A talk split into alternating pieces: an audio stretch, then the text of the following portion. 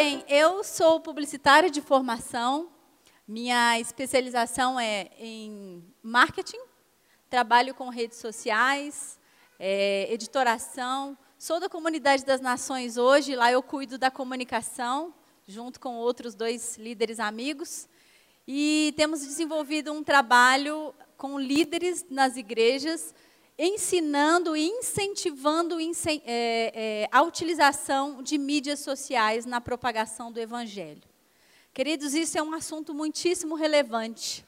É um assunto que nós precisamos dar um pouco mais de atenção como igreja, porque nós estamos perdendo um time na evangelização de muitos brasileiros. É, eu acredito que a nossa missão como igreja está estritamente ligada ao objetivo que tem as ferramentas digitais. Eu gostaria de pedir para passar, pode passar? E, e aí está. O objetivo das mídias sociais é nada mais que conectar pessoas, engajar pessoas e divulgar. Queridos, o nosso objetivo como igreja não é esse. Conectar pessoas a Jesus, pode passar. Conectar pessoas a Jesus, conectar pessoas umas com as outras e divulgar a palavra, a mensagem do Evangelho. Então, eu penso que nós, como cristãos, nós estamos é, dormindo no barco. Porque eu vou mostrar um dado para vocês que é impressionante. Hoje, pode passar. É, foi feita uma pesquisa em 2016 pela agência eMarketer.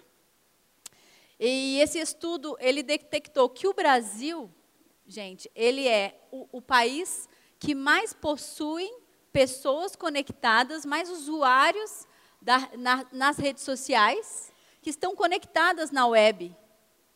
Nove, pode passar. 93,2 milhões de brasileiros conectados nas redes sociais. Queridos, isso é muito sério. Isso equivale, considerando que o Brasil tem em média 207 milhões de pessoas, isso equivale a 45% da população brasileira. Isso é muito sério, isso é um dado para a igreja muito importante, porque às vezes nós nos preocupamos demais em promover eventos e conferências para o bairro. É, isso não é, não é errado, pelo contrário, é, é bênção, é de Deus. Mas é tão mais fácil, está tão mais fácil hoje em dia nós evangelizarmos o mundo, porque é um clique de distância apenas, queridos. E às vezes nós ficamos ah, fechados na caixa, não é verdade? E eu me incluo nisso, porque quantos anos eu perdi nas estratégias Bispo Gerson, dentro da igreja, quantos anos eu perdi não pensando nisso? Se logo quando tivesse surgido as mídias sociais, nós tivéssemos nos despertado, certamente a, o índice de evangélicos e cristãos no Brasil teriam aumentado. Então isso é uma coisa muito importante. E eu honro, eu louvo a Deus pela vida do Bispo Gerson, porque da Raquel também, que, que, né, que fez esse convite, é, porque eles estão preocupados em em trazer algo novo, em inovar na liderança cristã. Queridos, isso é bênção demais. Uma salva de palmas para o bispo, para essa liderança maravilhosa, porque não é todo líder que pensa assim, queridos. Eu tenho andado em algumas igrejas brasileiras, brasileiras fazendo essa palestra, dando alguns treinamentos nessa área de marketing e mídia, e é impressionante a falta de conhecimento mesmo, simples, né? Dos nossos líderes. Teve até uma igreja, gente, que eu fiquei, eu fiquei bem impressionada, porque eu fui convidada para palestrar numa igreja batista tradicional e eu falei: "Meu Deus do céu, eu vou falar sobre o que para esse povo?". Gente, eu fui da presbiteriana há muitos anos. Na verdade, eu fiquei que eu acho que uns 10 anos na igreja presbiteriana, né, quando eu morava em São Paulo, e era tradicional. Então eu estava bastante habituada àqueles, àqueles rituais, assim, né, aqueles, aquelas, aquelas questões dos cultos. Mas eu falei, meu Deus, e o pastor ficou o dia inteiro no curso, bispo? o dia inteiro. Eu falei, uau, glória a Deus, né, gente? Porque Deus realmente está despertando a igreja. E nos Estados Unidos, gente, para vocês terem uma noção, se aqui no, aqui no Brasil, 45% da população está nas redes sociais, no ambiente de web. Mas nos Estados Unidos, 54% das pessoas, das pessoas estão no Facebook, só no Facebook. Mais ou menos 80%, 85% da população americana é, é usuária de redes sociais. Isto é, o mundo, a sociedade, gente, mudou. Hoje nós temos a maioria das pessoas, da população mundial, no ambiente virtual. E isso é algo importante para a gente pensar é, em, em novas estratégias de evangelismo, por que não? Não é verdade? E começar a pensar como que a gente pode alcançar essas pessoas. Isso é missão também. Isso é uma estratégia importante que Deus tem nos despertado a utilizar essas ferramentas digitais. Amém, queridos? Quantos estão comigo? Comigo, amém? Pode passar. É, tanta gente a um clique de distância. Eu me, me lembro daquele versículo que Jesus fala que nós faríamos obras maiores. E por esses dias eu tenho pensado, será que não é por causa da nossa, do nosso potencial de alcance Jesus via o futuro, Jesus vê o futuro. E ele sabia, há mil, quantos mil anos atrás, que hoje nós teríamos a possibilidade de, em um minuto, alcançar milhões de pessoas. Jesus sabia. Hoje, queridos, nós já podemos fazer uma obra de é, disseminação do evangelho maior que Jesus. Estou falando algum absurdo aqui?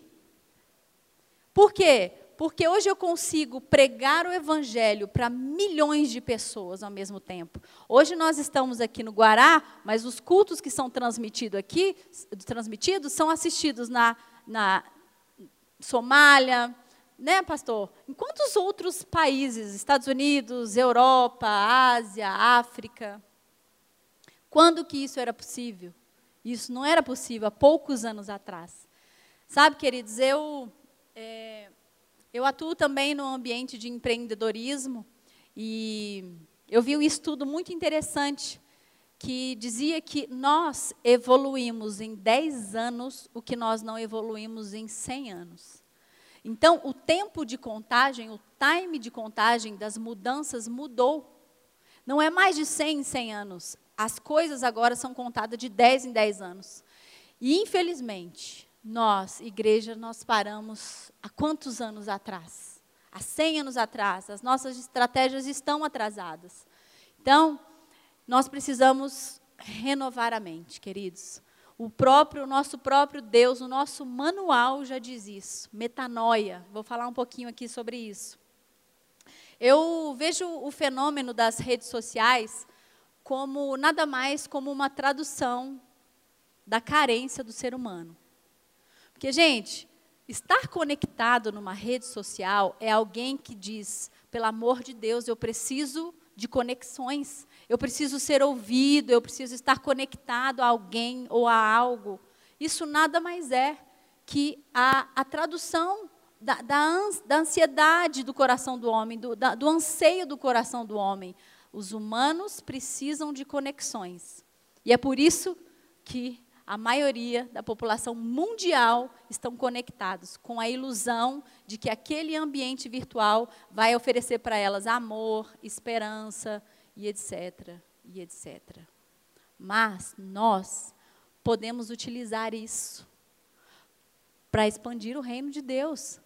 Com essa informação em mãos, queridos, nós podemos oferecer a essas pessoas uma mensagem de amor, paz, esperança. Por que não? Nós precisamos despertar para isso, porque eles estão lá, as pessoas estão no ambiente virtual, precisando ouvir a respeito de Jesus. Amém? É, todos querem pertencer. Pode passar nos slides, tá, querido? Pode passar isso também. Pode passar isso também. Todos nós queremos pertencer. E por que não aproveitarmos isso para apresentar o reino de Deus? As pessoas mudaram, a forma de interação mudou. Hoje em dia, você não precisa mais mandar uma carta. Hoje você manda um WhatsApp. Hoje você manda um e-mail. Né? Um WhatsApp que é muito mais rápido até do que o e-mail. Né? Hoje em dia você não liga mais para as pessoas, hoje você liga a sua câmera e fala pelo FaceTime. Então, a sociedade mudou, queridos. Não tem porquê nós continuarmos com as mesmas estratégias. O mundo mudou, a forma de interação também mudou. Então nós precisamos mudar também a forma de interagir com as pessoas. Nós não podemos mais é, utilizar os nossos métodos antigos de evangelismo. Isso me preocupa bastante. Porque às vezes nós ficamos tão apegados, né? Não porque eu tenho que, vamos lá, nossa forma de evangelismo vai ser só panfletagem. Panfletagem funciona? Funciona, desde que seja um complemento. Por quê, gente? Eu sou marqueteira, eu desenvolvo estratégias de marketing para as empresas e o índice de atenção quando uma pessoa pega um panfleto é quase zero. Por quê? Porque há uma inúmeras outras formas de chamar a atenção do ser humano. Nós diariamente nós somos despertados e chamados à atenção a, a, tantas coisas, não é? A gente liga a televisão, tem uma informação, aí você entra no carro, está ouvindo rádio, e aí alguém te manda um WhatsApp. Nossa, nossa atenção está muito concorrida. Então, a estratégia do panfleto não está sendo mais tão eficaz. Deve ser utilizada? Deve. Lá na comunidade das nações a gente usa ainda, mas como um complemento. Então, o que, que eu quero dizer com isso, queridos? Nós precisamos inovar na forma como a gente interage com as pessoas. É, tem um, um, trabalho aqui que vocês fazem muito digno, e eu quero até honrar a vida do meu cunhado, Fernando. É, Para quem não sabe, Fernando é o meu cunhado. É, e ele desenvolve ali no setor comercial sul e em algumas outras áreas de Brasília, vocês sabem, um evangelismo para pessoas em situação de vulnerabilidade. Gente, pessoas em situação de vulnerabilidade não têm um celular. Né? Não, não tem acesso ao Facebook, ao WhatsApp. Então, ainda é eficaz a estratégia do sopão? Demais, demais. Então, quando eu falo aqui de estratégias no ambiente online, eu não estou de forma alguma descartando as outras. Pelo contrário, isso é ser estratégico. Né? Isso é usar a ferramenta certa com a comunidade certa. Então, eu não estou aqui descartando, eu só estou dizendo que nós precisamos prestar atenção no time, naquilo que Deus está fazendo nessa geração e na mudança da sociedade. Gente, isso é muito importante para nós como líderes. Né? Nós somos estratégicos, nós precisamos ser estratégicos. Então, para cada comunidade, nós precisamos de uma nova ferramenta, de uma nova estação, de uma nova estratégica. Pode passar.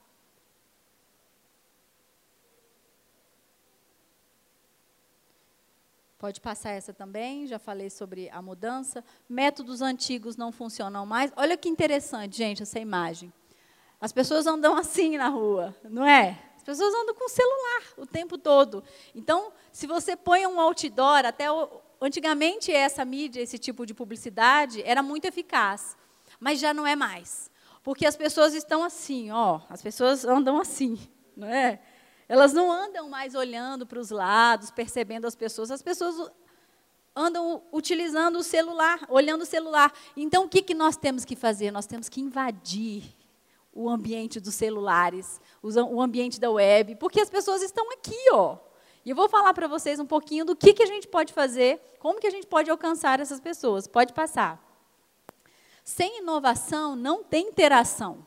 E essa é uma verdade que nós temos visto aí nos ambientes empre empresariais também. Hoje em dia, queridos, os líderes de empresas que não inovam já ficaram para trás. Quantos, quantos aqui lembram da Kodak? Kodak, vocês lembram da Kodak? Quantos aqui lembram da Blockbuster? Blockbuster. Quantos aqui lembram, gente, do videocassete? Passou. Por quê? Em especial, eu gosto muito da história da, de, da, da Kodak, de utilizá-los como exemplo. Vocês sabiam que o diretor, o criador da fotografia digital era gerente da Kodak, gente? O que, que ele fez? Ele chegou para os dirigentes da Kodak e disse: Olha, querido diretor, querido dono da Kodak, eu descobri um outro tipo de fotografia. E o que, que o diretor, da, o que, que o don, os donos da Kodak fizeram? Não, isso aí não vai dar certo. Isso aí vai acabar com a fotografia impressa. Acabou. Só que aí, o que, que esse gerente fez? Ele mudou de empresa. Ele mudou de empresa e eu não me lembro o nome da empresa que ele mudou, é, para qual ele foi, mas lá ele apresentou o projeto, os donos gostaram do projeto e foi assim que nasceu a fotografia digital. E por causa desse cara, nós temos câmera nos nossos smartphones. O que, que aconteceu com a Kodak, gente? Faliu em pouquíssimos anos. A Kodak tinha 89% do mercado brasileiro. E, aliás, perdão, mundial. Faliu. Por quê? Porque não inovou na interação. Então, queridos, isso não é um dado inventado por ninguém, isso é fato. E o que acontece aí fora é um sinal para que a gente perceba também, né? Por que, que as nossas igrejas, por que, que algumas igrejas hoje não conseguem trazer pessoas? Porque de repente está faltando uma inovação na interação com pessoas inovação na forma de atrair as pessoas para dentro. Então, por isso que nós estamos arduamente trabalhando para treinar os líderes cristãos. Pode passar. Não tem como falar de inovação, queridos, sem falar é, de, é, de renovação. Inovação significa renovar. Renovar, trazer algo novo trazer uma novidade para aquilo que já existia, mudar a forma. Mudar a forma me lembra de metanoia. Metanoia me lembra de Jesus, do nosso Deus, do nosso amado Pai, que já nos conhece tão bem, não é verdade? E o que que nosso Deus, o que que na palavra do nosso Deus tem lá, diz lá em Romanos? Pode passar, slide.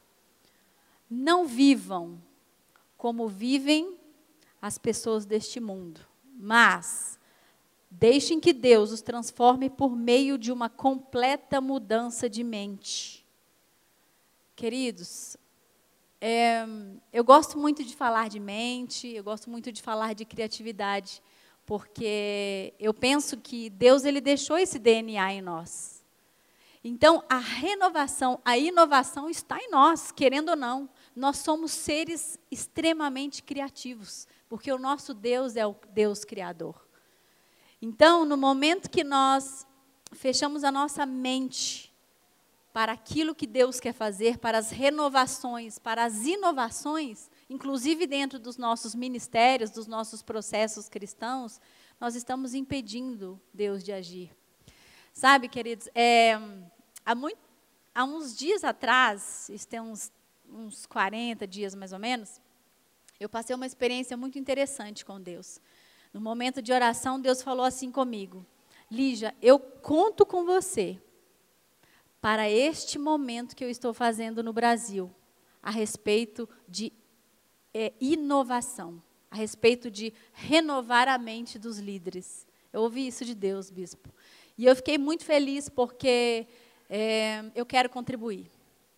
Eu quero contribuir com este mundo, com a transformação de Brasília, com a transformação do Brasil, mas eu preciso e nós precisamos, como líderes, entender o que Deus está fazendo. E, de fato, queridos, a caixinha está aberta. E nós precisamos pensar fora da caixa. Amém? Estão comigo? Não resista à inovação. Pode passar, Pedro. Líderes que não inovarem vão perder o time desta geração. Nós não podemos sequer pensar em perder os nossos jovens, mas nós já estamos perdendo. Nós não podemos pensar em perder a geração do futuro, mas eu, eu temo dizer que nós já estamos perdendo. Porque a igreja precisa invadir o ambiente online, gente. Nós, porque os nossos jovens estão lá, os nossos adolescentes estão lá. Aquele lugar é nosso. Ambiente online é o nosso campo missionário também. Então, eu quero desafiar vocês a pensar o que que você pode fazer dentro do ministério que você atua hoje para inovar, para renovar e alcançar essa geração que Deus tem colocado nas suas mãos. Eu quero te desafiar hoje a pensar sobre isso. Estimule as ideias. Falando em ministério, né? Pode passar. Estimule as ideias. Ideias é. eu creio que uma das, das principais características do DNA de Deus. Porque não existe outro ser mais criativo que o nosso Deus. Ele criou do nada tantas coisas, né? Ele tem tantas ideias maravilhosas e queridos, nós temos o Espírito Santo. A mente de Cristo em nós. Então imagine quantas coisas você pode fazer. Eu acredito que a solução para o Brasil está dentro da mente de pessoas que servem a Deus. Eu acredito que a solução para as drogas, pra, a solução para a corrupção, para esse desastre que nós estamos vivendo politicamente estar dentro das nossas mentes. Porque Deus já sabe o que é preciso, queridos. Mas será que você tem dito, Deus, eu coloco a minha mente diante do Senhor e qual é a solução para o Brasil? Eis aqui a minha mente, qual é a sua ideia? Faça esta oração. Sabe, às vezes a gente fica olhando a gente tem a tendência de olhar grandes gênios né, e falar assim: uau, essa pessoa revolucionou o mundo né, com esta ideia, com, com este pensamento. Mas, queridos, são pessoas comuns. Muitas delas não tinham o Espírito Santo, mas nós temos. Imagine o que nós podemos fazer através das ideias que Deus quer colocar na nossa, na nossa mente. Né? Eu, eu, eu, faço, eu dou um curso sobre processos criativos e é impressionante a dificuldade que as pessoas têm de, de, de expor as ideias. As pessoas ficam com medo e às vezes uma ideia extraordinária a pessoa fala não, minha ideia é patética, né? Minha ideia eh, não merece ser ouvida. Eu tenho vergonha de falar. Mas não tenha vergonha de falar, porque às vezes Deus está dando a solução para a sua empresa, para a sua escola, para o seu ministério, e você está retendo. Não faça isso. Deixa fluir. Amém, queridos? As ideias não precisam vir somente do alto comando. E isso, para nós líderes, é importante abordar. Porque hoje, queridos, nós vivemos numa época de economia criativa é, perdão, economia colaborativa. O que, é economia colaborativa? É o trabalho em grupo, literalmente. O modelo hierárquico não funciona nem em empresas e nem em ministérios, em lugar nenhum mais. Então, antigamente se tinha um líder, o líder pensava em tudo, né? E, e todo o restante seguia as ideias do líder, do, do líder. Hoje, gente, todos pensam juntos. Nós, como líderes, precisamos ouvir as pessoas que estão conosco no nosso ministério. Porque às vezes ele tem a solução que você não consegue enxergar. Às vezes eles, eles têm a solução que você está orando durante né, quanto tempo, quantos meses, quantos anos. Então, ouçam as pessoas que estão com vocês.